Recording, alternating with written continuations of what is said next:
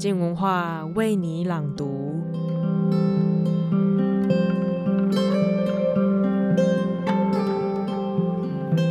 二零零八年，一场全球性的金融风暴，改变了一群原本有车有房、安稳生活的中年人，逼着他们重整归零，再次上路。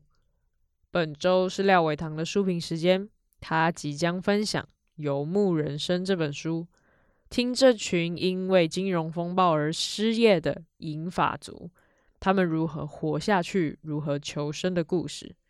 他们开始驾车跨越州界，重回劳动市场，并且开启他们的游牧人生。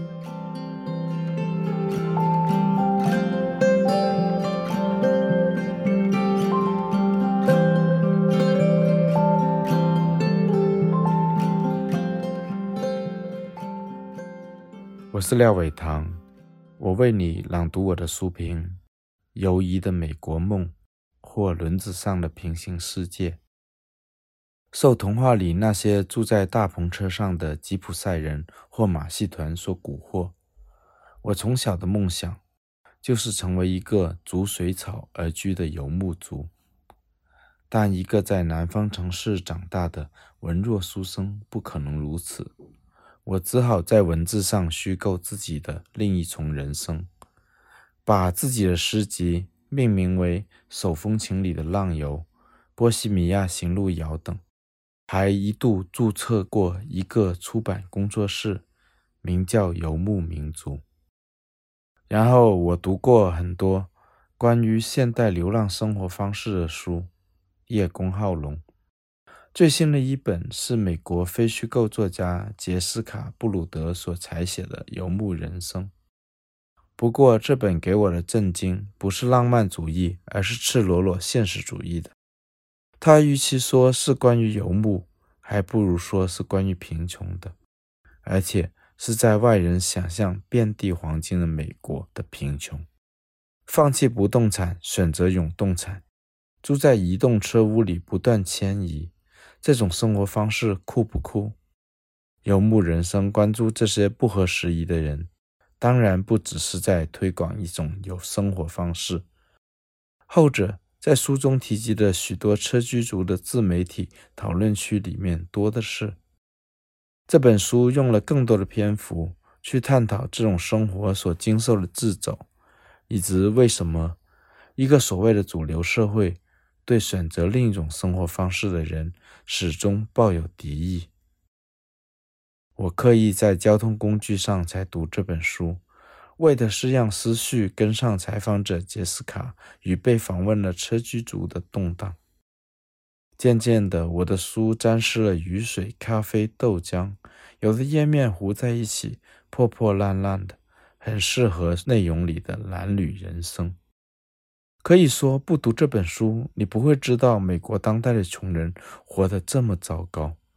主要受访者琳达上路成为车居游牧族之前，老年失业的她寄居在女儿的小房子的沙发上，她的三个外孙则睡在厨房甚至衣柜里。问题是，这种情况。几乎发生在大多数在2008年金融危机之后一夕之间失去工作与住屋，甚至婚姻的美国人身上。正是这群被淘汰出来的人，选择了不再跟随，也无法跟随原来的资本主义游戏，毅然抛身给公路与空落无依的自由。就字面意思来说，这群被称为 Nomadland。新游牧族的人很像五十年前风靡一时的 Beat Generation，垮掉一代，那么风流潇洒。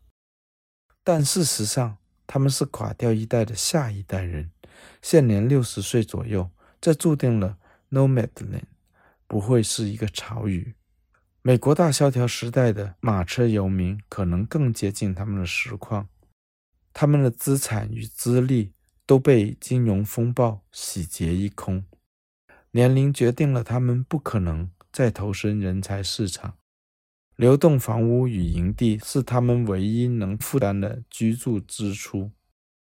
致使只是为了应付这种最基本的地球生存权，他们依然要从事低酬劳的兼职工作。书中琢磨最多的两种工作，就是营地管理员与亚马逊理货员。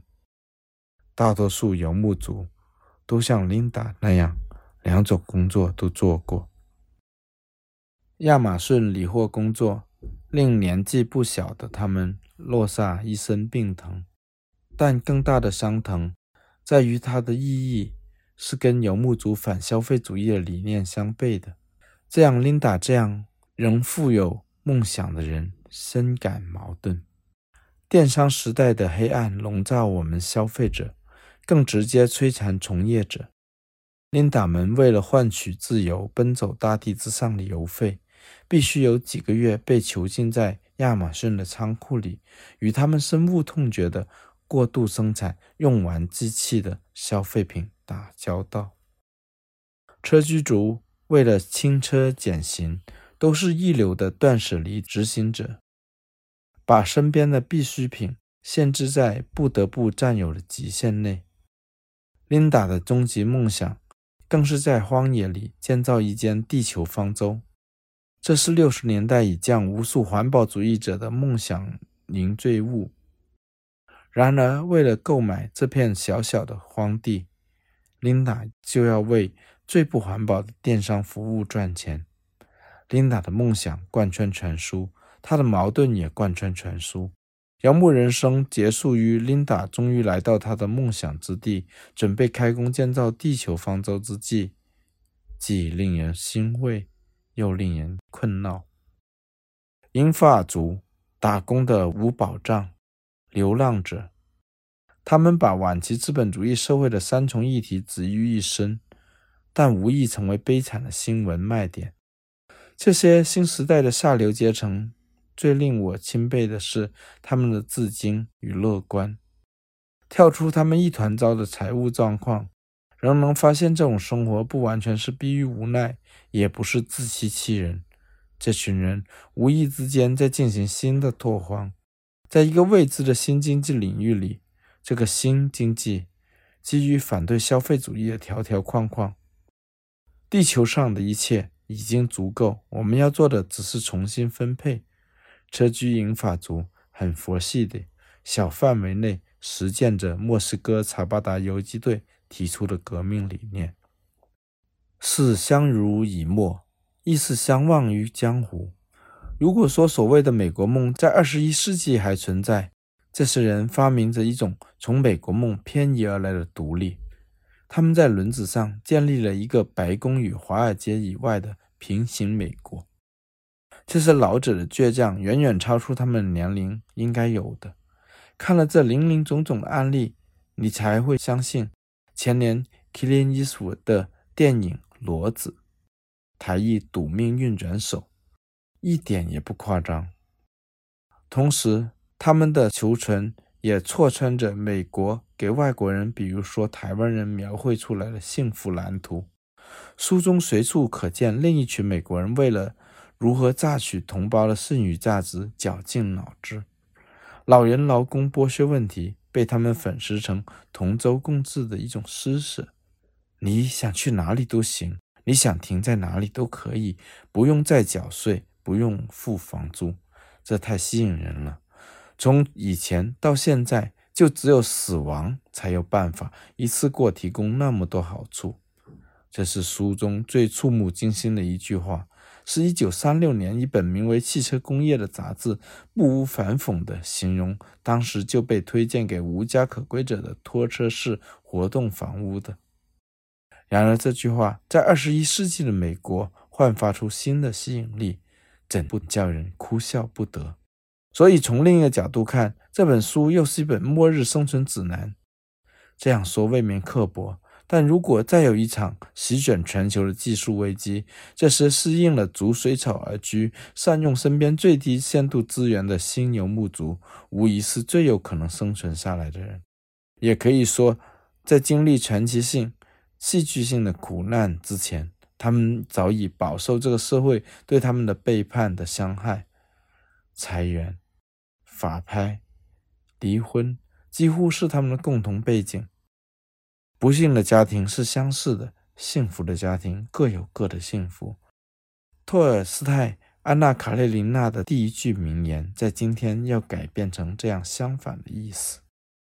在觉察到美国梦只是大骗局后，这些不幸的人决定自己创造余生的幸福，即使他们只剩下二十年可活，也豁出去投奔自由。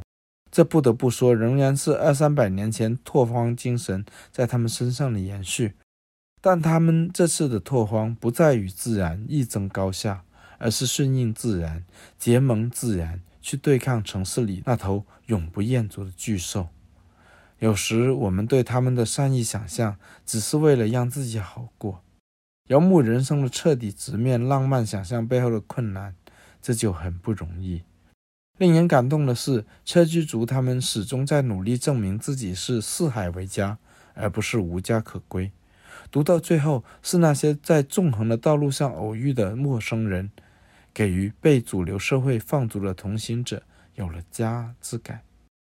我这才确定他们的漂泊是对的。新的家庭关系源自新经济模式建立，这是独立个体的无政府互助联盟。比基于血缘或者经济利益而成了正常关系要美妙得多。虽然大半本书都在告诉你现实，但他们最终还是选择了理想。琳达的觉醒与决绝是必然的。他对这个消费时代的批判，得到了他与他的同志们最实际的体验的支持。如果看完他们的故事后依然觉得这种生活吸引，那么恭喜你。你和我一样，仍然有机会成为新的地球人。